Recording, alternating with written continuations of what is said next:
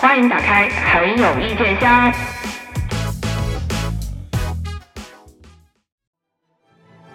听众朋友，大家好！值此各大节目都在做年终盘点之际，我们很有意见，也要来凑一个热闹。我们来了。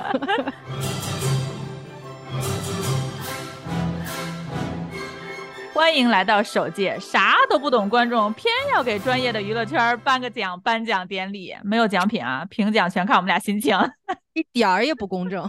哎，有的奖项我觉得还是很公正的，不是，主要是它的那个样本太小了，就是我们评委太少了。对对对，两个评委一言堂，我们是二言堂。对对对对对，就是绝对绝对的不接受不接受专业质疑啊。今年这一年，我真的是要说，内娱真的是伤我伤的很呐，然后 虐我虐的受伤了，我真的是狠狠的受伤，脸啪啪的疼，心是哇哇的流血呀。要不是有这么一个节目，我真的真的是就内伤了，完全就内伤了。就是因为因为我们俩都喜欢看综艺和那个呃，不是我们俩爱看烂剧啊，巧不巧的看到了总是烂剧。不知道以为我们有这个癖好呢，是吧？专挑烂的看，然后就每每一次都在微信上面就是一言语的吐槽嘛。后来就说太累了，发微信 有时候不足以表达，文字不能表达我们当时那种愤懑的心情。真的，后来就说光是发叹号，你知道都已经不够了，一篇都不够了，就怎么可以？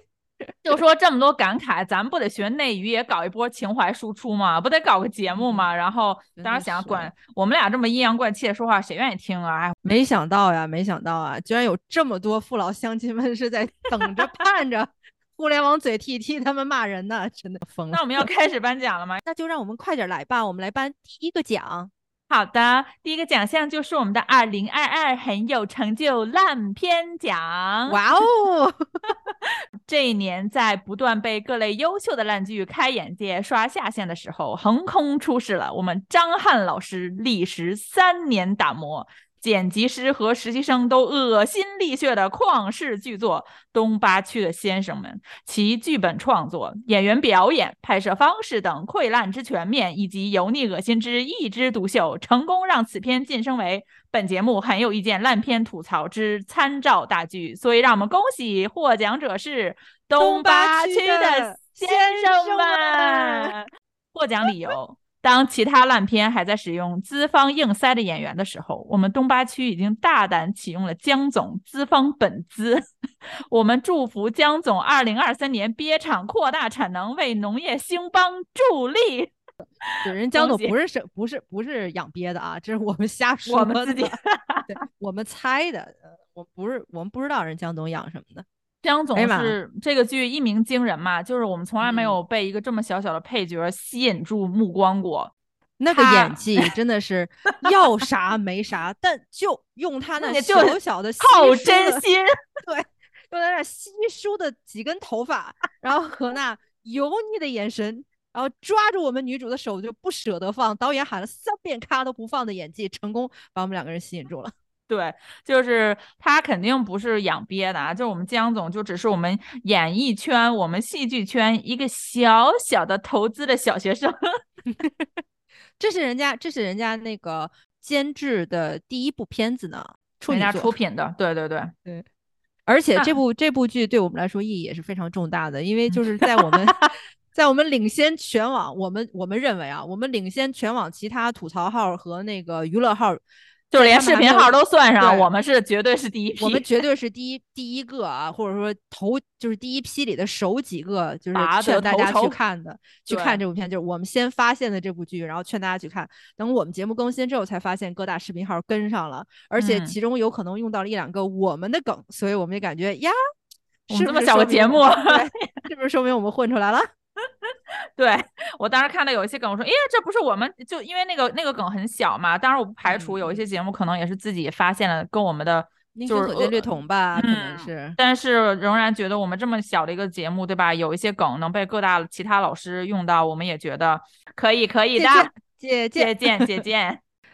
第二个奖项是 展望未来，二零二三很不希望出现在语言节目的嘉宾。哇，是谁啊？是谁啊？白天不懂夜的黑，我们不懂您的衰，他成功做到了二零二二年上一个喜剧节目黄一个，把好声音导师的权威在领笑员的座椅上拍的稀碎。其实他已经竭尽全力了，只是我们比他还累。他就是祸害完了音宗，祸害孝宗的获奖者那英，那英老师。绝了，绝了，绝了，绝了，绝了，绝了，对对，服气，服气，超级服气！南阳老师，刚开始我们是跟大家一样，都特别反感，但是后边我们就开始注意了，就是总结出趋势了，真的是哇，上一个黄一个，上一个黄一个。你看，你看今年 脱口秀大会第五季那个评分，豆瓣评分，你说跟大英老师没关系，我不信。你看那个二喜最后那个评分，你说跟大英老师没关系，我也不信。因为这么凑巧，那英老师同时出现在了两档喜剧类的综艺节目里面做评委也好，领笑员也好，对吧？或者是，而且那英老师居然还你知道吧？就还二进宫，不能说二进宫，还回锅肉了呢，还他是真的舍不得这些节目好好的办呀，他是。哎呀，我我们是我们不是不懂那英老师，所以我们是不懂那英老师家的大房子，从这个屋走到那个屋，想要干啥都忘记了。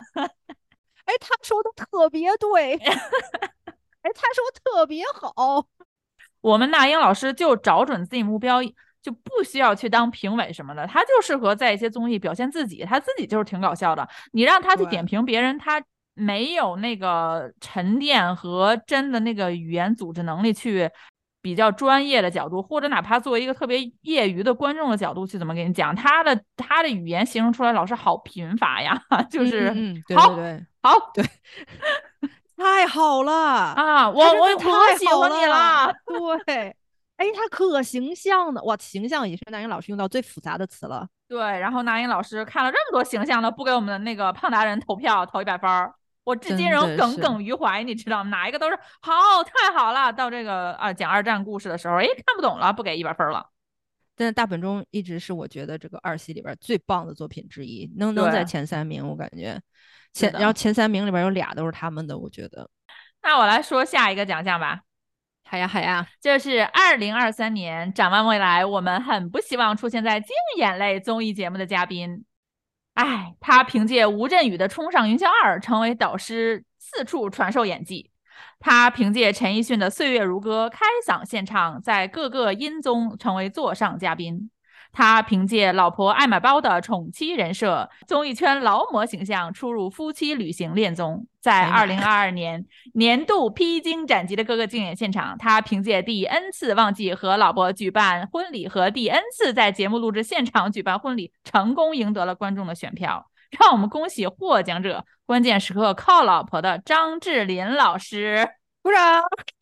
啊，我真的很不希望二零二三年再在内地的任何综艺节目里面看到他。很难说，我感觉像张智霖老师应该还会再来一波，但是应该是这波热量的就是尾声了，也是。你你觉得《披荆斩棘三》他还会再出现吗？哇，他一定来呀！我的妈呀！不来他得来，我跟你说。而且因为不是有好几档和 TVB 啊，然后和香港那个合办的综艺，哎，你就说《无限超越班》咱还没播完呢哦，还没有播完呢哦。你看还会，我觉得到后边几期基本上就是，我觉得有他，他真的好。就凡是这种能跟他沾上一点边儿的，其实老实讲，他怎么。他也无法作为一个很典型的、很优秀、突出的 TVB 的也好，港星的代表也好，他其实都不算是那个排在前列的吧。但是就是种种时候都是他出现在了荧屏之上，然后就仿佛自己代表了香港演艺圈。他有一种就是当年当年老子没混出来，但是现在吃老本，我可比你们行的那个 劲儿。他他真的好吃老本啊！他每次出场，就他之前参加那个生生不息的时候出场，又又是唱那个岁月如歌嘛。我想这歌本身也不是你的，大哥，你为啥老老搁各个节目上唱啊？唱啥呀？真的就是像这种唱着唱着，可能到最后大家就都以为是他的歌了，就以为是他的歌。对对对，说实话，他演那个《冲上云霄二》，我我不是很喜欢看，就他演的那个续集，还是第一部好看呀。可是。每次一说港剧的代表冲上云霄，其实大部分指的都是第一部吴镇宇吧？对，吴镇宇和那个马国忠是吧？那个那个演员完完了，但是现在一说吧，就是他出来，就好像是他是代表了冲上云霄的那个感觉。而且我前两天刚看了一部，就是呃他参演的那个呃电影叫《扫黑行动》吧。他在里边，我当时还挺期待的。我说呀，有这个周一围，然后有有秦岚，我还觉得应该是挺不错的一个节目。结果一看他站在背后，想说 不好说。结果一看，哦，果然，嗯，我想多了。我甚至有一种感觉，我就不知道为啥，就觉得可能来年会有一部，不知道是蓝台会搞啊，或或者是腾讯，有可能芒果台搞一个飞行类的体验秀，就是你知道，弄个跳伞。你这个预感，我觉得有点儿就是没什么必要，就 就是有可能万一真搞一个，哎，就是台各台啊，芒果也好，番茄也好，那个蓝台也好，我们就是瞎说，你千万别抄我们这个点子，千万别抄，节目扑街了，我们不负责任啊。但是我当我那天就写他这段时候，我真的是想，哇塞。我很很担心，很担心第二年 会有一个什么飞行类的呃嘉宾明星体验真人秀啊，他会来参加呀，然后就或者有一个什么极限挑战类的真人秀，他来参加，然后就你知道，就我我和亮亮 没有在这么极端的环境下举办过婚礼，然后然后我就想，人家那个降落伞从跳下来是个伞包，我那伞包啪打开全是爱马仕，你知道吗？就是从高空缓降，亮亮你看我给你弄了。这家伙一降落伞的爱马仕的包，各个台的老师们就当我是胡说八道好吗？不要抄这个点子，不要抄。我们其他点就是这样啊，老各台老师们，我们想让你们抄的，我们会开放的啊，我们会直接说以下点子随便抄。如果我们没有说以下点随便抄，你要抄了的话，扑街真的不怨我们。关键挣钱。你得回来找我们啊！对你挣钱了，你不能忘了我们。挖井人 是吧？对，我真的严重怀疑，就是我们从录节目到现在出的那些点子，有人在记。我是 觉得有人在记的。可是我们我们这个小破节目，有人会记，有人会 care 吗？架不住有人他听了以后记完了以后他不订阅呀，就是这种渣男属性嘛，就是他用完了你他就走了，你知道吗？根本就不承诺什么。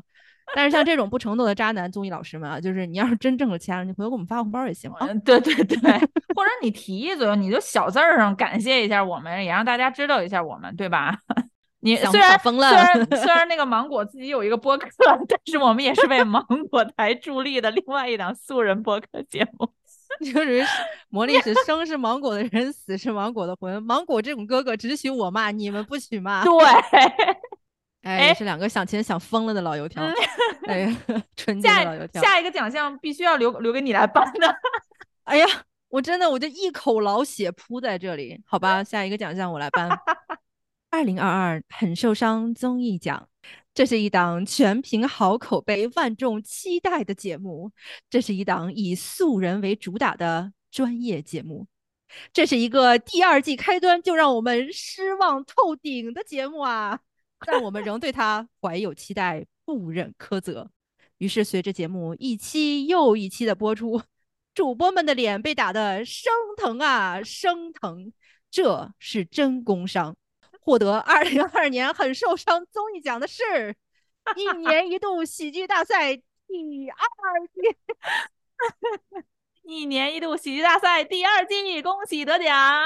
获奖理由是这个样子的：出道即巅峰，二季就拉胯。迅雷是真不及掩耳盗铃响叮当之势。我跟你说，二喜是一档能把人看哭的喜剧节目，编剧和喜剧小队他甚至都不需要精编反转和设计高级的情怀底子，只凭他们无言的尴尬和吵闹的收尾，就顺利把充值会员的观众逼哭了。这个主要这个节目让小书童很受伤。大家但凡有兴趣去听一听我们在第一期是怎么夸的二喜，然后再看看后边几期我是怎么后悔的痛哭流涕，就知道我这个脸是打的有多么多么的红。我当初把你捧的有多高，你就把我摔的有多惨呀，马东！真的，主要是一开始的时候吧，也是骂，但是小儿童是属于那种，哎呀。看那些那些演员孩子，嗯，对，好多是话剧演员，也算是半素人嘛。然后就觉得，哎呀，真挺不容易的，挣钱，特别是这两年的光景嘛，话剧演员呀、舞台剧演员挣钱真的也挺不容易的。完了，就是一开始是想骂，骂着骂着就觉得，哎，还是不忍心，就先这么着吧。结果后来播播完第二期，哎呀，好想把第一期节目撤回呀。对。就从来没有那么后悔过，你知道吗？而且我当时那一期出那期节目的时候，下边好多评论，其实就都已经在质疑我的这个审美了，你知道吗？我当时还那种硬着头皮上，你们懂什么？这就是情怀。然后等到再过几期二喜过半的时候，我都想说，我说各位观众老爷们说的对，我懂个屁。就是因为我们两个录节目，大家听到的只是剪出来的那四十到四十五分钟，就是整个前期到后期结尾，我们俩可能每期要大概其实聊的时间要比那个长很多，但是截出来的就是四十分钟左右的节目，所以就 每期你就录完之后后半段就就其实每期我跟你们说都截掉了，有点小书童自己骂自己，所以大家不用再骂他了，他每期都自己骂一段，都被我截掉了。我是真的哇，爱之深责之切。我是怎么爱你的，你是怎么抽我的二喜？之后之后再也不敢。我们这还沉淀了几期，一开始还还没敢直接说嘛，就等了几期之后，结果没想到就是他七期比上一期更惨。就跟那个少爷和我，就是人俩人可实诚的。第一期那个第一期出来不是爆了吗？然后后边几期每次后采的时候，就人家都说，人家刘波和和 和那个少爷就都说，大家降低预期啊，降低预期啊。刚开始我们想说，怎这么谦虚呢？俩孩子是吧？太谦虚，娱乐圈混不下去。结果再一看节目。哦，不是谦虚，是说个实话。对，就你想，就连少爷和我他们的节目质量都有点起起伏伏，更别说其他的节目了。而且确实刚开始的时候，有一些听众朋友们给就是给我们留言，就是说，哎呀，不管你多喜欢这些演员什么的，但毕竟它是个喜剧节目，你的宗旨就是把观众逗笑。我们不是来看你们演员哭穷，看你们演员多么不容易的。我接受大家这个批评，就是我我肯定是 bias，我肯定是那个就是不公平的嘛，有立场的。结果到后来我一看马东。这个给那个演员安排，那个给那个演员安排，直到最后决赛的时候，直接给给每个导师一张卡，我保证给谁一个活儿，我想说，哎，好累，我真的不是以观众为本啊，这个节目。对我，我们虽然就是 我们节目是谢绝道歉啊，但是就是有一些观众骂小书童的时候，你们没有听到另外一个主播的声音吗？我就是代表了想看喜剧的观众啊，好像大家没有听到过我的声音一样。我的关注点，关注点也稍微给我一些好吗？谢谢各位听众朋友。那我来搬下一个吧。好的，回顾二零二二，有众多的艺人因为各种各样的不好的消息塌房也好，出圈也罢，这些艺人都让我们跌破眼镜。那么我们下面就来颁发二零二二跌破眼镜艺人奖哦。提名的都有谁呢？提名的有许开骋、爱宝。虽然我没有名气，但是我甘愿为粉丝隐瞒恋情。虽然我年过三十，但我仍可用天真无邪打败你啊！老 邪李易峰，我一直努力寻求转型，我一直否认，我一直发声明，我有不在场的证据，我还有律师函的警告，但是我被警察叔叔一锤定音。张雨健，我结婚我不说，我炒 CP 立单身人设，我耽误了吴倩，也没能成就自己，现在我也只能演一些大傻子的角色。让我好激烈呀！让我们猜猜获奖的是谁呢？获奖的就是，让我们恭喜张雨健！哇，实至名归，实至名归，实至名归！获奖理由，因为张雨健他本身就很 low，不太存在人设崩塌，而且他的名字放在上面的两个演员中间不押韵，所以就这么 简单把这个奖颁给了他。评起来就感觉张雨健这个获跌破眼眼镜艺人奖的理由更加丰富一点，就不光他的那个私生活很丰富，还让跌破眼镜，演技专业也不行。对对对，就是全方位跌破眼镜。而且我们是真的不想给一些法制咖更多的流量了，对，更多的镜头了，所以对，恭喜张雨健，恭喜恭喜他，恭喜他，就希望他来年对吧，继续走这个大傻子人设吧。我我倒是很有兴趣看看他这个这个人设能走到多少，就是多少多少岁，你知道吗？就是三十多岁能演大傻子也确实是一绝，我不知道他到四十岁还能不能演大傻。我希望那个如果，哎，不能我希望啊，我也，呸呸呸呸，我不能又给他们提供这个创意，就是。如果有出创意不可以抄啊！你说就是对，就是如果有一些这剧组对吧，也是黑心了，想赚快钱，写个剧本就是想搞一些复古，搞一些这个现代都市家庭伦理狗血大剧，就搞一个现代富二代，然后呢是有一点傻子的角色，家里要给他婚配，那么我们可以考虑采用张雨健这个演员，好吗？但是这个也是不要听不要听啊不要听啊，只是这么个想法。或或者就是咱们现在就是内国内的，就是华语的影视行业里边，不是兴起了一一股翻拍潮嘛？就把那些经典作品都拿来翻拍。哎，有一个港片儿，真的是一个非常就是遗珠之恨的这么一个港片，叫《呆老 正传》。呆老拜寿是吗？还是呆老？好像是呆老拜寿吧。呆老拜寿，刘青云和吴倩莲的那个，真的真的可以翻拍一下，可以翻拍一下，然后让张雨健来演。那个刘青，可是刘青云那个角色，人家演的是那种憨憨的，很可爱嘛。他演就是那种欠揍啊。谁跟你说翻拍是要超越了？谁跟你说翻拍就是要尊重原著了？你真的是太不了解我们内娱了。我我真的我又错了，我仍对内娱保有一丝希望。我又错了，都几十期节目的人了，真的是哎滋滋滋。那我们来颁发下一个奖项是二零二二年度很受欢迎配角奖，是我们节目的很受欢迎配角奖啊。嗯嗯嗯，有一些人虽然不曾作为主角出现在我们很有意见吐槽的正片，却无时无刻不在我们的备选库当中。他们是真的丑吗？是真的傻吗？不是。他们如果改过自新，哎，那还领不着我们今天这个奖了呢。让我们恭喜获奖的男艺人，最受欢迎的这个配角奖就是金瀚。哇，实至名归，实至名归。就是无数次在我们感叹某些位男艺人挑战狗系列的时候，天选古偶这个金瀚永远是被吐槽的。古偶第一美男子金瀚总会被我们提及。这些男演员在选角导演和造型师的帮助下，胆识过人，真当观众眼瞎呀！美到极致，可能美到极致，可能就是丑哎。金瀚确实了，金瀚真的是。哇，我们没有一一期是以他为主题的，甚至说那个他参演的电电视剧被我们吐槽过，但是他永远在我们一说 这演员的扮相太丑了，你以为你是谁？你是金瀚吗？金瀚本人，你看他参加《披荆斩棘哥》，他他不算长得丑的男演员呐，他只能演现代戏。说实话，他就是就是找有一些演员真的就是找不准定位，就硬要去。突破演一些什么，像他演什么古装什么，就就那个形容那个人设，一定要是什么倾城倾国呀，你从屋檐下飞飞下来，饶了我吧，就震撼全全城那种美貌，这个就明显不适合他。如果只显演一个城市剧里，也不是说巨帅，就是城市剧里一个，嗯，就是那谁家小谁，他特别适合演那谁家小谁。而且就是金瀚，我我是真的觉得，就是我们对金瀚有点有点那个，就是 太太消费人家了，每次都不主动说人家，但是又提人家一下。我觉得金瀚就是这个金瀚经纪团队可以记一下，这个可以抄。就是 金瀚他以后的这个角色倾向可以是那种，就是从来不觉得自己帅，就觉得自己就是特别自卑。完了以后感觉我我啥我是啥呀？我啥也不是什么什么。但是被他那个戏里边的女主角或者对手戏的女演员，然后捧着脸说一句。其实看起来你还是挺帅的，这个时候观众就会有有共鸣了。对呀，他从来没说过自己帅，但其实你这么一看能看。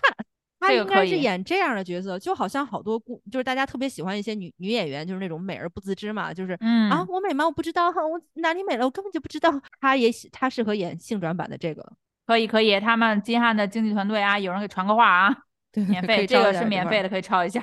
对，那我来颁一下获奖女艺人吧。好的。二零二二很受欢迎配角奖获奖女艺人是无数次在我们感慨内娱打造傻大姐系列的时候，她作为无脑美女的代表都不可避免的被谈及。这些美女在经纪公司的帮助下，把无知当成了耿直，秀智商秀出了优越感。真当观众也没脑子吗？其实聪明到头反被聪明误啊！所以获奖女艺人就是孟子义小姐哇，一点儿都不知道在说她是吗？就是其实其实孟子义也是跟金瀚差不多嘛，就我们好像没有真正把他作为一个主角在正片里面吐槽过他，好像就在说《桃花坞》的时候提到提到过他。嗯，然后后来好像还有某几期节目就是顺带提一嘴，说为什么我们一定要内娱要把这个女明星包装成这种傻大姐人设，每次就是也会提一嘴她嘛。呃，本身到后来就不怎么提她了，结果出现个迪蜜梦扎，你说说？赵韩英子女士，你跟孟子义女士，你们俩应该是同级别的，你为什么用她来夸自己呢？就不不可避免的就又又提到了孟子义。孟子义真的是在我们的节目中怎么说呢？一个日常出现的，每当我们其实不止我们吐槽女演员，就每当我们吐槽内娱把这个无知当做一个。清纯呐，单纯人设的时候，好像不可避免就总会想到她，因为她比较典型嘛。特别是《桃花坞》里的那个表现，啊，包括他其他一些综艺也是，你看他，你就能明显感觉到他自己知道公司给他设的是这个人设，那他就要走坚定的走这条路。不过也算是挺好管的艺人之一。对对，让你傻大姐你就傻大姐然后就是，哎，稍等一下，我去呃拍个照，然后修个片，然后那个经纪公司要要。就是他真的是误以为，就是误把无知当成了真诚，可能我觉得经济团队也是真傻呀。就是你你傻，你傻大姐，她也是有一个界限的，对吧？你你这个拍着拍着人家综艺呢，突然间去搞这个这个感觉说白了有点不太敬业呀。你你这在我们这录着我们节目呢，然后你去给你的呃宣发团队去拍别的节目可能需要的作品，需要的一些微博也好啊，照片也好，这明显就是不敬业嘛。可是我们现在就把这个当成一个梗来玩，你就可见我们对于不敬业的这个底线要求也是够低的。对对对，就属于经纪公司呢，也是。走黑红就是想让自己的艺人黑红，完了艺人呢也属于就是豁出命去了，就跟着经纪公司走这个黑红路线。咱也不知道这个黑红到最后能不能就是负负得正转成正红，但我们就只能说祝孟老师好吧。就 那我们就来演出我们二零二二年很有一件很备受欢迎艺人奖，就是因为 因为他是一个主角出现的，而且出现的还不少了，然后在我们节目的频率比较高嘛。作为优秀流量的代表。他早早的出现在了我们吐槽之中，因为我们想在节目没火之前，先把火的吐槽一遍，以保平安，不想被粉丝冲。他在我们节目独享尊称，他这个尊称你一下子还听不清嘞。他有浩瀚鸿鹄之志，却为人低调。我们深知这一切，因为他的粉丝高调的称赞他专注于创作 M Pop 的 music。哦，虽然听上去和 K Pop 差不多。但是呢，他还是时不时会在一些剧集中展现他发疯式的演技，让我们恭喜获奖者，请听好，他的名字叫张艺谋。哦，原来是他呀！获奖理由：二零二二年，他的羊，他的莲，他低调的在大航海宣传中华文化。他默默无闻的攻读 EMBA，这么巧，这些默默无闻和低调热搜和大数据都推送给了我们，可见大数据也是很努力的。哇，大数据真的好会挖掘默默无闻啊！张艺谋好几个正片嘛，我们我们说，对对对对对，这是我们早期蹭早期蹭热蹭热度和蹭流量的典型艺人。这个 他他热度经常被大家经常被大家误会成国师，误会成某导演是吧？就不是不是不是不是张艺谋啊，是张艺谋三声某三声三声三声三声。不得不说，我们当初说这个这位朋友的时候呢，其实真的是带着一种就是一丝怜爱、一丝反感来的。因为像我们早期追过 K-pop 的人，就都知道，当年咱们在韩务工人员那苦日子过的，咱都心疼；那努力的，咱也是看着就就是你知道，就真的觉得小伙子不赖不赖。就是和他同期回来的那几个人相比，他真的属于是。对艺术有追求有热情，然后又很辛苦很努力，永远想着带不好团队你就被累死的那种 老板型人才。对对对，但是就不得不说，就我们之前吐槽过这个张艺谋老师呢，就属于咱要是努力错方向了，是不是再努力他都就有点得不偿失呢？哎，他前一段那个大航海，我还也不是也买了好多的热搜，也买了不是买的，人家这个流量就在那摆着呢，人就上热搜了，产生了很多热搜，对 对，然后就看了一眼，就是粉丝又开始夸他把那个中华文化带上海外嘛。哎，我们这些生活在海外的人咋就没看着呢？说实话，他真的是。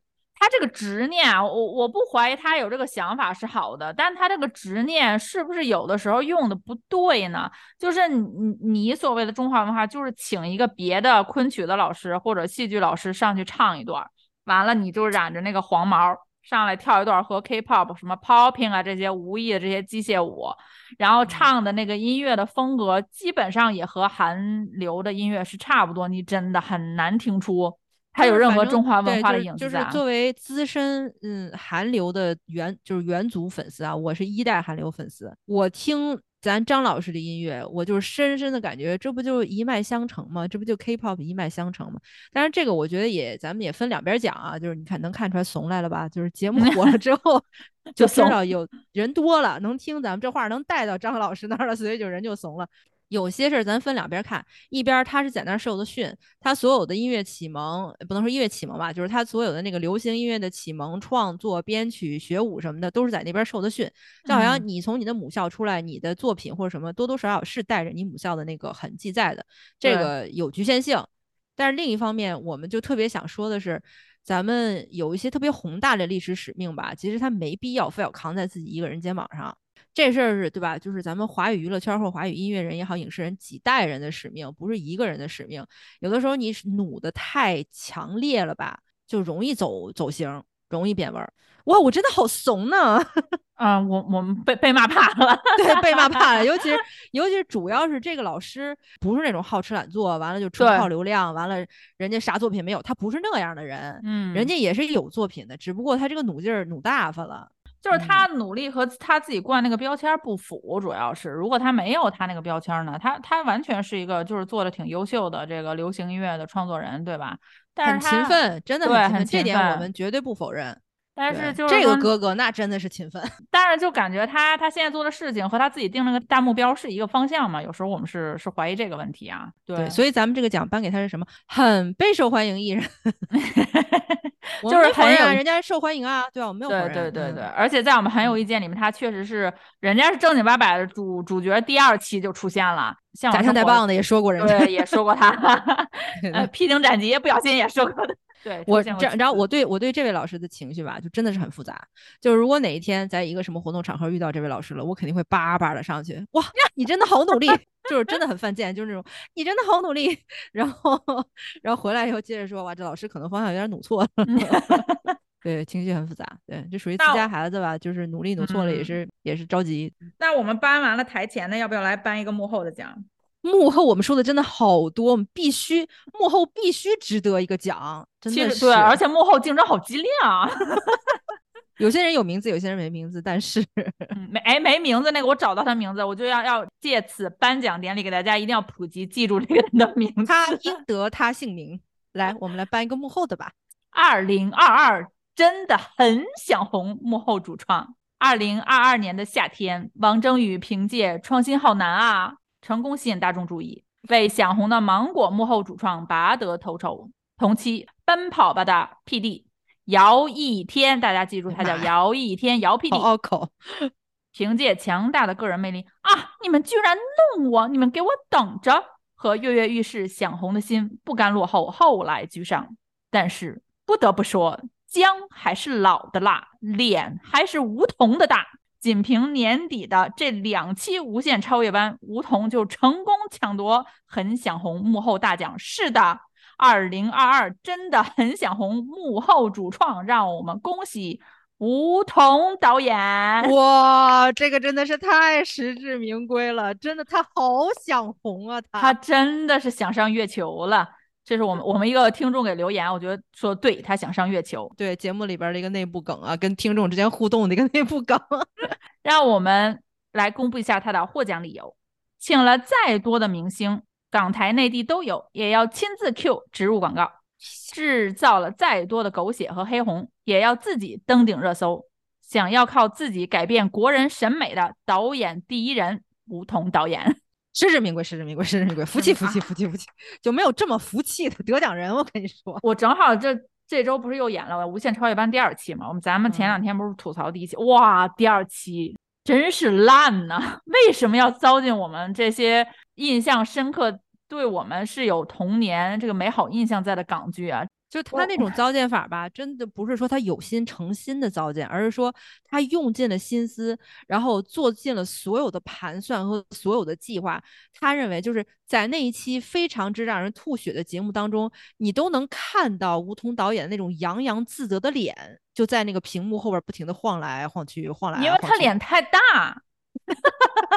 我们倒也不是人身攻击，我们就是觉得作为一个幕后人员，尤其是像我像小书童这种在影视行业就是混迹了十几年的人啊，就是作为一个幕后人员，你要有一个幕后人员的自觉和自知，就是台前是什么工种，台后是什么工种，大家互相彼此尊重，对吧？就是幕后人往台前有一种有的有些时候是救场不得不，但那不是你的主要使命。我们为什么就这么攻击吴桐导演呢？就是显得我们好像特别恶毒一样，就是你真的已经跨越了幕后主创人员和台前的那个边界。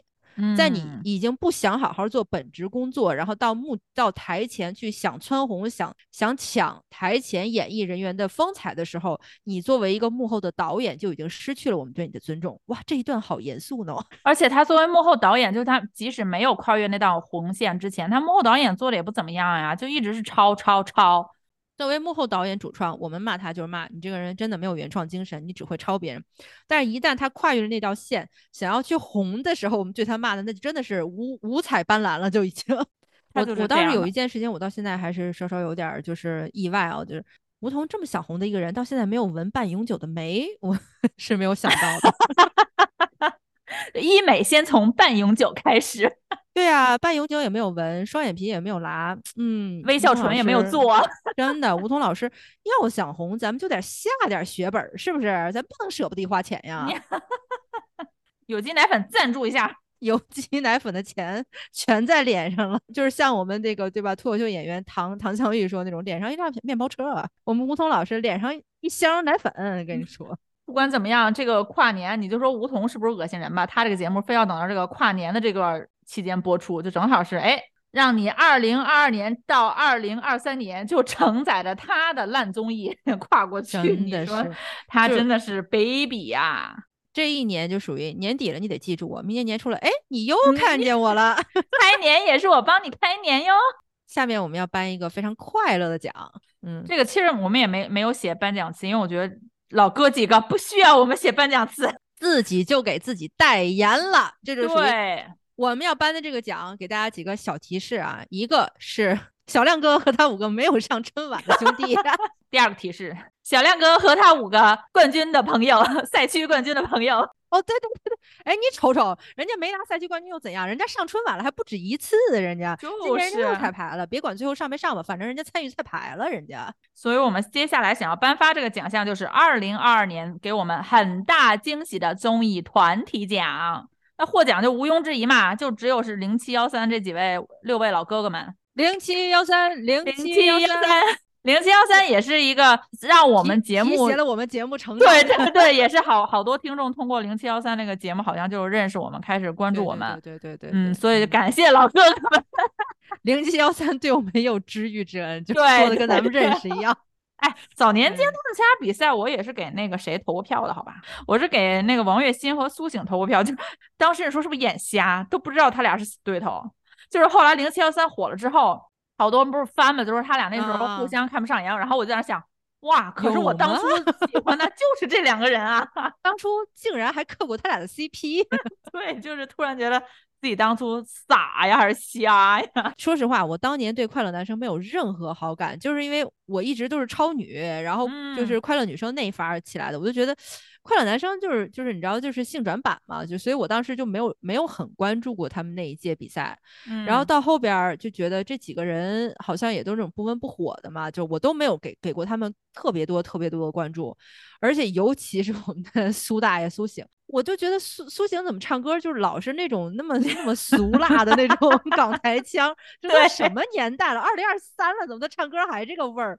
但是零七幺三他们的那他们那个从最开始的那个蘑菇屋，然后到后边的快乐再出发，然后到那个品牌定制综艺节目，一直到现在再出发第二部，真的这几个老哥哥给我的快乐，是我这两三年里边都没有体会到的。就想说爱情都没有这么甜，我跟你说。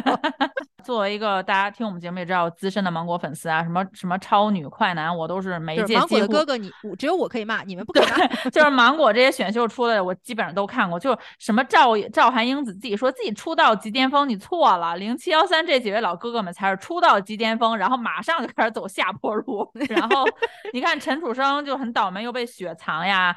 然后中间，而且陈楚生当年的事件就是真的是被黑黑他太惨了。明明人家是提前已经说过打过招呼的，对吧？硬被这个雄厚背景给抹黑成了，哎呀，不负责任啦，当场走人啦什么这类的，以至于像我这种完全没有关注过的路人，我都一直觉得我说哇，那这个人太生了，就是这个人真的是陈楚生好生啊，就 被小梁哥传染，就是你好不负责任，你怎么可以这样？以至于我这今天降温，你不知道吗？以至于很长一段时间我都拒绝听他的歌，我就觉得这个人太不负责任这样子。结果这么多年来迟到的真相，我才知道当年人家是提前已经打好招呼的。他真的是不善言辞，也不太善于就是怎么做公关维护自己。加上那时候他天娱本身那天娱就是不做人嘛，然后当时坑了很多人啊。当年签天娱的那些都是我感受那种哇，完了签卖身契了，比韩国还黑，就是那种。对。但是零七幺三确实是，即使是它到第二部嘛，就是这《快乐再出发二》，那个赵公子，你看也是想红的那个心也是也是初见端倪嘛，就是我们这个幕后主创，但是仍然无法掩盖掉我们零七幺三几位老哥哥们自己作为这个团综真人秀的这个演出者啊，就是他们既是真人，而且演出这个秀的效果也是笑料十足。就是抛开那些幕后主创有剧本了也好啊，然后开始有了这个大方向指导这些人去演，你只要看这几个老哥哥凑到一起，他们那个插科打诨呢，你。损我一句，我损你一句，我睡觉什么猜谁打呼啊？怎么换方向啊？在当今内娱的真人秀市场，让我们觉得真的是对太珍贵了。而且就是零七幺三这几个人，我觉得他们真的是很有缘分。这几个人凑在一起，彼此真的完美互补，没有一个人 跟另外一个人的型是重叠的，就是每个人能贡献不同的笑料。你看苏醒在里边就老是充当一个。充当一个就那种人间清醒，然后就是你们几个不要再乱了，不要再傻了，好吗？但是这里边我不得不说，我真的最喜欢虎子，我最喜欢陆虎，然后第二喜欢张远。我就觉得像这种穷过来的孩子，然后就是陆虎跟张远还不太一样，陆虎是那种真的这么多年没有放弃过梦想，住那么小那么小的房间。实话跟大家说，比陆虎小的房间，小书童也住过。就是刚到北京工作，刚到北京创业的时候，我当时睡的是朋友家厨房。小厨房那个就是他给你小厨房 违建给你搭了个卧室，脚是伸不开的。就那个小厨房就真的还不如咱们一般家庭的常规浴缸 size 要尺尺寸要大。嗯，所以那种心酸我是特别特别理解的。苦咱吃过，但咱很快就转运了，咱很快就就好过来了。可是路虎真的是这么多年在那么狭小的空间里住着，一直都没有放弃自己音乐人的梦想，给别人写歌，给别人作曲，甚至自己就是没办法去打工什么的。然后到后边 作为陆一统。然后给大家接这个活儿，接那个活儿。发零七幺三的发迹就是就是路虎，而且路虎当时那个蘑菇，我记得还上热搜，还被骂过一阵子，就是说蹭那个蘑菇的热度。然后呃，因为男性蘑菇到后边有什么热度啊？当因为我记得当时反正有一段不友好的那个互相粉丝啊，还是什么，就是幕后背后的支持者两波吧，可能就是有一些争执。因为那个时候路路虎已经很久没有出现在就是零七幺三这几个啊，就是我的视线范围之内，就我这么关注他们。我说哎，然后我才去。看的那个综艺，要不然我都不知道。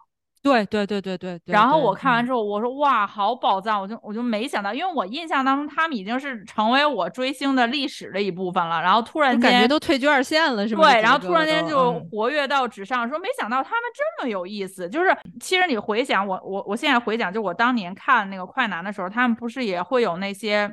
彩蛋的片子呀，就会照他们在那个城堡里面居住。当时还有那个集结，那个集结老招笑了。对对对对，就他们 那些，呃，你就想，其实他们那时候就展现出这些人都是挺有搞笑天赋的。可是无奈呀，就是因为也没有流量，就被埋没了。不是当年的那个趋势，还是偶像要走那种什么帅呀、酷啊的路线，神秘主义路线那种。我看那个他们。参加那个品牌定制的时候，到他们后来走这个再出发二，不是很多人说哇，就就开始走这种情怀路线了，因为是去助农嘛。我觉得这个倒没什么，因为我觉得我我们内娱就是走情怀路线，像我们严敏老师啊，嗯嗯，五哈呀，就这种很喜欢一副我去体验你们体验人世间的困苦的那种感觉，这种居高临下这种体验劳苦大众情怀的综艺，我们真的是说说句难听的，就是你们这些二百零八万。下来体验我们的一天，然后作为你们哇，人间疾苦是这个样子的，老百姓不吃你这套，我们真不吃您这套。但是你让零七幺三来体验生活，就是我们知道零七幺，就是大家如果稍微愿意关心关心，就知道零七幺三这几位哥哥这几年呢，真的是苦哈哈苦过来的，人家跟正一般咱们的打工人的区别不是特别大。他们也是为了自己的梦想，也是为了自己的坚持，然后努力去接受一些很多不可能接受的妥协。所以他们来助农，他们来体验，他们来公益，我们服气。对我就觉得像什么严敏老师啊、五哈的那些演员，包括邓超啊在内，他们去体验普通生活，就跟他们拍片儿一样，抠图好假呀，真的很假很假。而零七幺三这几个老哥哥，我不介意他们走什么助农情怀，因为因为我觉得他们就是。从第一第一季那《快乐再出发》，我当时在那期节目，我们的那期节目里我就说过，就是我没见过比他们更适合农家乐的人，就是他们坐在那里就是融为一体，他们跟那些农民的老乡们的聊天什么，你丝毫感觉不到哇，他是一个外来的艺人，你也感受不到那些那老乡肯定还是有一点点拘谨，因为不认识这些人嘛，但是你感受不到以前那些老乡就是哇。大明星来我家赏脸来我家，我要好生伺候着的那种感觉。其中苏醒有一集说的特别特别坦诚，苏醒说：“大家不要觉得我们好像很苦很难，我们的生活其实都挺好的。”他们比很多人都已经对，就是比很多普通的打工族，或比很多普通的我们像我们这种市井小民，人家的生活确实比咱好。嗯，但是苏醒那句话说了以后，我就感觉苏醒这个人是清醒的，他也在不断提醒零七幺三的哥哥们，咱们是比一般老百姓要好的，所以大家不要太对吧？太自我感动，太自我情怀，对吧？宣宣传就那种说，哎呀，老哥哥们辛苦。如果说老哥哥们的辛苦是属于。比老百姓高了一个层次的辛苦了，就是您是追求梦想的辛苦，我们是养家糊口的辛苦。他们去那个王大姐家、五常大米家，他们上那个东北大炕之后，哎，这六个全是南方人。哎，对对对，我想说，哇，你们跟炕好配啊！我就说，哇塞，他们六个跟这个炕好合拍呀。就这种这种有这个能力有这个能量能和我们这个助农这条线走到一起的，我们为什么不去利用它去拍一些又有公益感又又有公益效果，能达到这个公益目的，又能把观众逗笑的这些节目呢？现在我看那个王大姐他们家五常大米卖可火了，好多可本粉丝都想买，人家人家都已经有对家开始黑人家了，就说什么王大姐王大姐什么呃给给节目组贴钱，然后才自己才能上节目什么的。人王哎，大家如果感兴趣啊，可以去抖音。关注一波王大姐啊，就是王大姐多实多实在，黑人家啊，对啊，就一看就是对家黑嘛。哇，你你就可见就是我们对零七幺三有多么的偏爱，我们都已经聊这么半天了，说零七幺三，对，真的是零说零七幺三，我们都没有不用打任何草稿就可以一直不停的聊下去，因为每期我们也都会看嘛。看完之后，我们也会在就是微信里交流这一期的想法，骂一骂幕后主创呀，夸夸老哥哥们呀，这都是日常嘛，对吧？对，而且最后我真的得说，我说，哎呀，路虎，哎呀，我们虎子呀，苦是苦了，但是他有爱情的甜呐。你瞅人家跟女朋友之间这个甜蜜的感情，然后 真的是而且人家张远受虐，人家女朋友对吧？就是很有才华，对。就是那个小提琴家，如果大家想关注那个我们的歌，介绍他的女朋友虎子，值得这个姑娘，姑娘也值得虎子。哎呀妈，感动了呢！张远，我爱情的春天啥时候来呢？张远值得一个 啥呀？张远，张远永远是那个备备受备受暴击的那个人，爱情的暴击。张远就张远就是值得那个虎子婚礼的。赞歌歌手就是咱最后说一句，张远，张远真的智商励合里边遵纪守法的好男儿了，真的是。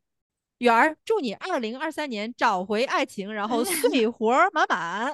哎呀，颁奖典礼也快进入尾声了，我们还有两个奖项没有颁发出去，那我们就赶紧进入下一个奖项吧。好的，下一个奖项是二零二二很有意见最受欢迎年度综艺人奖，哈。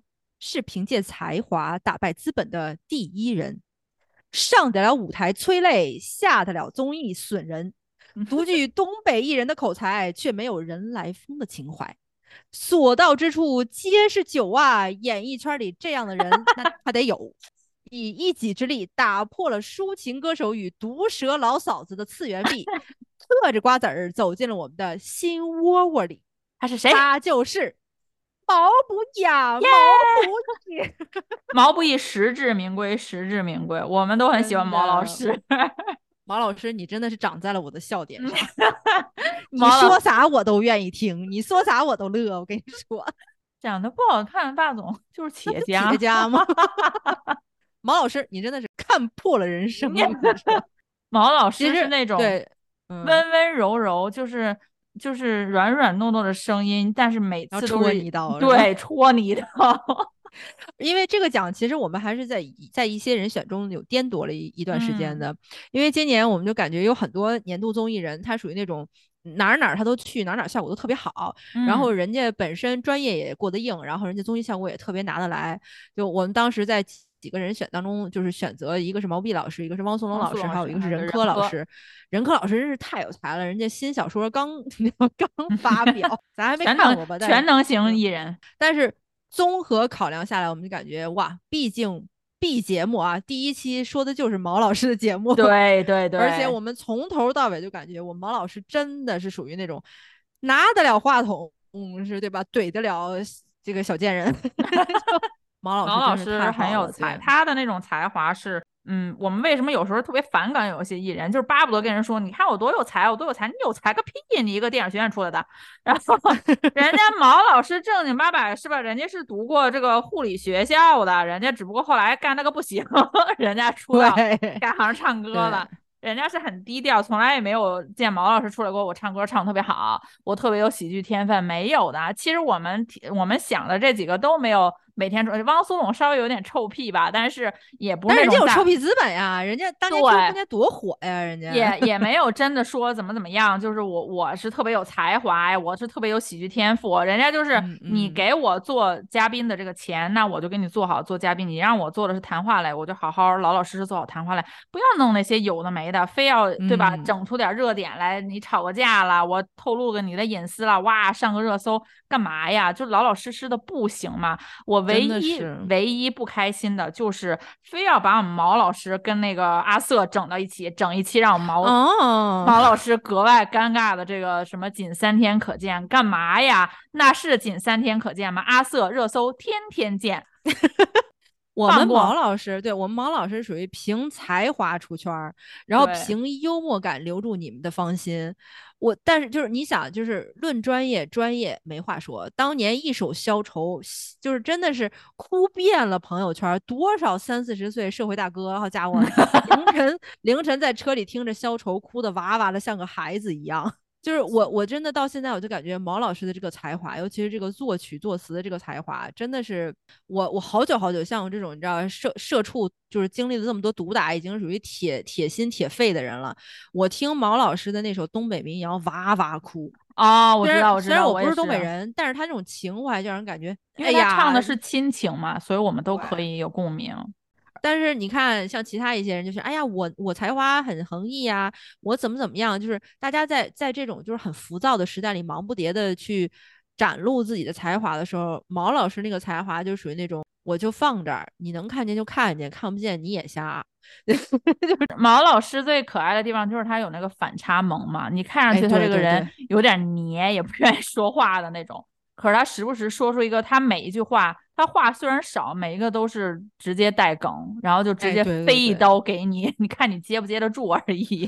哎呀，毛老师真的是宝藏，宝藏艺人，宝藏艺人，真的希望各大综艺节目的导演多看看我们毛老师啊。你比如说，毛老师真的是一通百通的那种人，就是人家这个人啊是真灵，你让他讲啥他都能讲。但是毛老师就有这么一个事儿，就属于他有什么有什么这个想表达的感情吧，他自己有一个坎儿，他突破不过去。嗯，就是像我们这种比较内向的人哈，我们就比较理解毛老师，是吗？我们不是憋着有话不说难受？所以说毛老师的经纪团队啊，就是就是记一下啊，拿小拿拿小本拿笔记一下，就是赶紧把你们艺人往外推啊，什么东西都赶紧让他上，就是但是要上，就是上的是幕后团队走心的啊，幕后团队。做个人的那种，对，让毛老师上一上。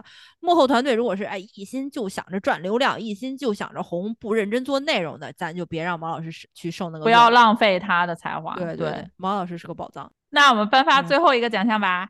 哎呀，好呀，好呀，好呀！就是继毛老师之后，我们认为二零二二年内娱娱乐圈螺丝钉大奖，他是综艺救场小王子，是毫无逻辑的开心果。当有人。把握大局的时候，他就是烂梗王；没人撑场的时候呢，他又化作暖心端水的小能手。你以为他放弃本业沉迷流量，殊不知他的每一场综艺都是为了让原创音乐能够得到展示的机会。他就是阳光彩虹小白马本马人间温暖一枝花本花的大张伟老师，必须实至名归。我大张伟老师真是人间清醒小白马，阳光温暖一枝花。他救了多少音综啊？因为我们知道音综经常看着看着就觉得好无聊，尤其是那些歌又不是特别好听的时候。然后你看那些人又没有什么综艺效果，就觉得哇，好无聊，这个音综看不下去了。这个时候，别说音综了，他救了多少喜剧综艺啊？真的是，恋综恋综他也救过呀。哎，真的是，你想，哎，我我天，啊大张伟老师这个这个业务铺满啊，就是就是各个类别，本职本专业人家救，责无旁贷。然后你们这些不争气的娱那个那个喜剧节目和恋综，人家也救，而且人家救的时候，人不是说给你插科打诨那么救，人家说的都特别有道理。对，它是又有内容又有效果，它二者全占，而且它它真的是很全方位的，可以挽救各个类型的综艺节目。就我们我们节目吐槽过的恋综也好，恋综的某一些节目，我们吐槽过的呃喜剧类的综艺节目也好，就是每一个吐槽大家去听，我们里面都会夸两句。但是这个节目多亏了有大张伟，就即使是我看有一些音综我看不下去的时候，发现里面有大张伟老师，你也会把他那一。他单门拿出来看一看，我觉得很搞笑。就像像你这个词里写的，他真的是又不忘记自己的本职工作，是想去推销推广这个原创音乐。另一方面，又是自己还没有忘记本身节目组掏钱请我来。这是个对对对，是来做效果的，就是人家很知道清楚自己的本职工作是什么。就是他的音乐风格，就是有喜欢，肯定就有不喜欢的。就是作为我本人，我对大张伟老师的音乐风格属于那种不置可否吧。就是你你确实没有打在我的点上，但是我听听也也觉得挺好听。但是大张伟老师特别分得清地方，就属于在我能施展音乐的时候，我就尽尽情的施展我自己的音乐；在我不能的情况下，我就让大家注意我这个人。说不定你看我看多了，觉得哦，这还是个唱歌的，你可能会听听他的歌。就大张伟老师的那种对于自己专业的呵护，是既卑微又又有尊严的。对，这个是我特别特别尊敬大张伟老师的一个一个地方。最关键的关键是，人家这这辈子活的那叫一个通透啊。他真啊，我觉得王菲当年形容他形容的特别对，就是说他他这么乐观，什么是因为他已经看透了人世间的一切，他才才可以做到这么嘻嘻哈哈。有的人看透人生了以后，就是非常的冷漠。嗯，非常的，你知道，就是那属于那种悲，就是悲观的人啊，就是看透了人生之后，就是嗨，一切无非是利益啦，或者说一切无非是你情我愿。很多人他就容易悲观了。但是像大张伟老师这种，我虽然看透了人间的一切关系，但我还保持着对人的热爱，那种是才是最难得的。我特别爱听他讲，就是他参加什么恋综也好呀，哎，对对对对对对，然后其他一些。呃，职综也好啊，好或者是那个喜呃喜剧综艺就不说了，就包包括这种就就主要是素人为主这些综艺吧。你听他去讲，就不是因为我们特别反感那些我们之前节目也说过什么黄志忠老师、陈明老师夸夸夸讲一堆大道理。你是觉得别人真的不懂这些道理吗？你还要再把这个痛苦就让我们再告诉我们一遍，你是不是不知道这些呀？给你讲一遍，我们知道，我们不想提醒自己知道这些人生的大道理。但是大张伟老师说出来就是，我就是不正经跟你提一嘴哈。啊，对对对，然后我就觉得，哦，你说的对，哦，其实我也知道这个就完事儿了，你不用这么严肃认真的跟我讲一遍某一些人生应该怎么过呀，我自己不知道我的人生怎么过吗？各位是吧？黄老师、陈老师，大张伟老师可贵之处就在于他永远在所有事情的结尾告诉你，人生总是有积极一面的。对，这个才是最，尤其是在现在这种，你知道吧？就是这个时间已经乱糟糟成这个样子了。我们抬抬眼一看，国际局势；抬眼一看，对吧？社会生活，大家心里边都是一团糟和一团麻烦。但是每次大张伟老师都能给你一种特别无厘头的，或者是特别不着调的希望。嗯，就是其实你如果要是说服了自己，这种不着调的希望也是可以撑一阵子的。这是我们特别特别喜欢戴长威老师的一个原因。在人间不值得的基础上，还有一些其实人间有些是值得的，那就让我们这些俗人都有了更快乐的理由了嘛。既然我们节目也说了哈，我们反 正也没讲，我们自己也没钱，我我们自己就是用爱发电的节目，没有钱啊，就这么说吧，也不合适，多少给一点嘛，就给点给点节目福利吧。对，就是如果说啊，就是以上的获奖嘉宾想找我们定制专访一期，给你一次黑红翻红的机会。真的就是以上所有获奖嘉宾，如果瞧得起 B 节目啊，联系我们，联系联系啊，联系。哎，就这么说吧，如果如果是不只是这些嘉名单上的这些人啊，就是你想请的话，你想请谁？你要非让我请，就是今天这些得奖嘉宾加上这些候选嘉宾里边，我是真的非常非常想请李诞。哦，李诞是那个我们螺丝钉里面也有李诞，螺丝钉也有李诞，因为李诞也在很多其他节目里边露过脸什么的。还有杨迪老师。对，杨迪老师也是我们那个螺丝钉的候选人之一。我想请李诞，多多少少有点私心，我就感觉我我我讲这李诞挺帅的，瞎吸男友嘛，就不看脸。主要是李诞现在单身，你知道吧？就是我我想请李诞，确实有点私心。嗯，你这个审美，我真的是已经无力吐槽了。这玩意儿就属于你，你看 上眼了，你没辙。我跟你说，就是 就是那种李诞也单身，我也单身，那不妨认识一下。那你应该先去找那个什么某效果文化底下的播客节目联系一下。那那你要请的话，你要让谁来？我请我就请王征宇吧。哇，对杠啊！就王正宇来说，你们都骂了我们一季了。王正宇来说，创新很难，好不啦？然后我就说，创新很难吗？来来来，从第几期第几期到现在，我给你罗列了五条创新意见。而且这个王征宇毕竟也是芒果的幕后主创代表人物之一嘛，可以跟他聊一下，就是深入探讨一下内地综艺，嗯，二零二三年嗯发展计划，聊一下二零二三年办报方向，好好整理个会议记录，然后回来可以给芒果。我们听众朋友里边，如果有认识王正宇和 认识李诞，都可以 传个话，递个话，一一个就是王正宇来可以就是反驳我们之前骂他的一些事情，然后顺便交流一下就是综艺创新的理念和 idea。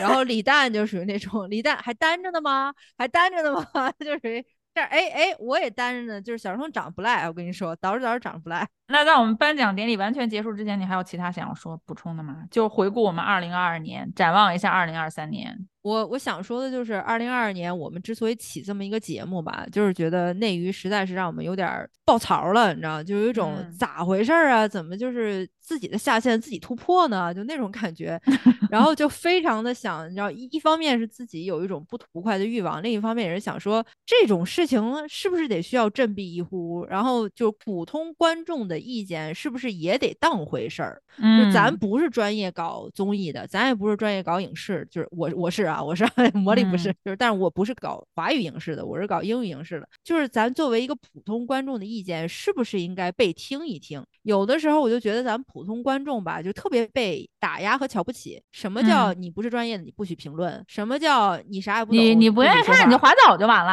啊？对你不愿意看，你可以不看。什么就这都啥意思呀？我作为一个普通观众，我打开电视，我也是交了费的，对吧？我也是付了费的会员。为什么你们要用这些恶心巴拉又不能创新、抄袭还不敢承认内容来折磨我们？我们普通观众是不是得有点发言权？这是我们做这个节目除了吐槽之外另一个巨大动机。就是，所以二零二三年我们特别想，就是想要。得到的一个效果就是通过我们代替普通观众、普通上班族，你知道吗？就是下班看了个综艺，气的没地儿没地儿分分的，你知道吧？我们给大家就是嘴替一个的这个动机，真的也是想提醒一下内娱，不要太过分了啊，就是不要太把观众不当回事儿了。嗯，另外我想说一嘴吧，就是最近，因为我们节目其实特别小啊，就特别小的一个小破节目，就有人说我们蹭热度也好，或者什么，对我我我们节目里从第一期听，我们就是个蹭热度的节目呀。这我们节目是评论娱乐的，你是不蹭热度怎怎么评论呀？我们也不是一个就是一情怀一情怀这种事情在我们节目里是被骂的，所以我们不是一个搞情怀类型的回回忆往昔的节目。然后我我想说是，就是最近啊，我们即使一个就是订阅这么少啊，我们是一个很。很小的初出茅庐的啊，小破节目，然后我们俩素人，居然发现有一些节目可能想要不知道是模仿还是借鉴我们，不管是你从他以前可能根本不是讨论这个内娱这个方向，突然间有几期节目，哎，就开始也是往骂内娱方向走了，然后还有一些题目居然还跟我们相似了呢。对，还有 一些就是反正也想走我们这个风格。其实我们节目的那个结构特别简单，就是开场一个 slogan，然后总分总的结构就是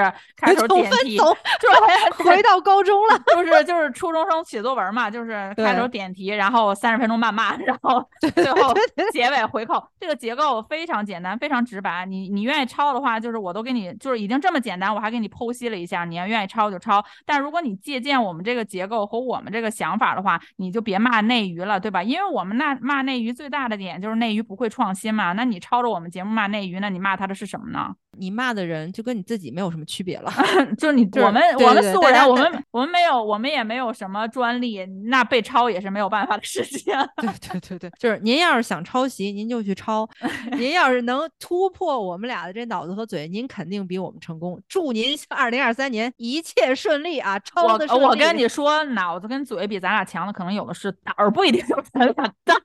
真的，差点点名某顶级流量了，我跟你说，今天。然后我我就看有有的人给我们留言，就说说那个听别的节目是一点调倍速，然后听你们节目就得调回来，调回来觉得有点快，脑脑子转得快，嘴皮子也快，就是嗯，没有什么可道歉的，就只能对，就是我们不道歉，但就只是说就是这些内娱啊，这些剧啊，这些烂剧就坑人呀，你长期老看这些剧被浸染，就是你你习惯性的是那个说话的语速了。我我建议大家啊，就是你看剧的时候，看国产剧的时候，你把那个语速也调到一点五倍速。你你长期这么听一听，你慢慢你就又回去了，你就回到你习以为常那个语速了。其实就是 我们俩这自恋劲儿，就是我们俩这个语，我们这才是正常语速啊。一一不留神又把自己夸了，好 自大呢，真的是哦。哎，我们有可能比吴彤导演更早的冲上月球。那么我们颁奖典礼就到此结束，请听众朋友自行意会其他奖项。自己愿意给颁颁什么奖再颁啊？对对对，就是最后补一句啊，就是我们不颁的奖或者我们不骂的节目和综艺，您您可以看啊，就是别我们不说，您连看都不看了。就是我们主要是挑不好的骂，好的我们就不说了，对吧？有的是各种各样的营销号和各种各样的节目去夸人家。您要是觉得好看，您自己去看啊。就是我们这就属于一个甄别的效果。对对对，我们我们不推销，我们承担不起推销别的节目，然后被观众发现不好看，承担不起这个责任。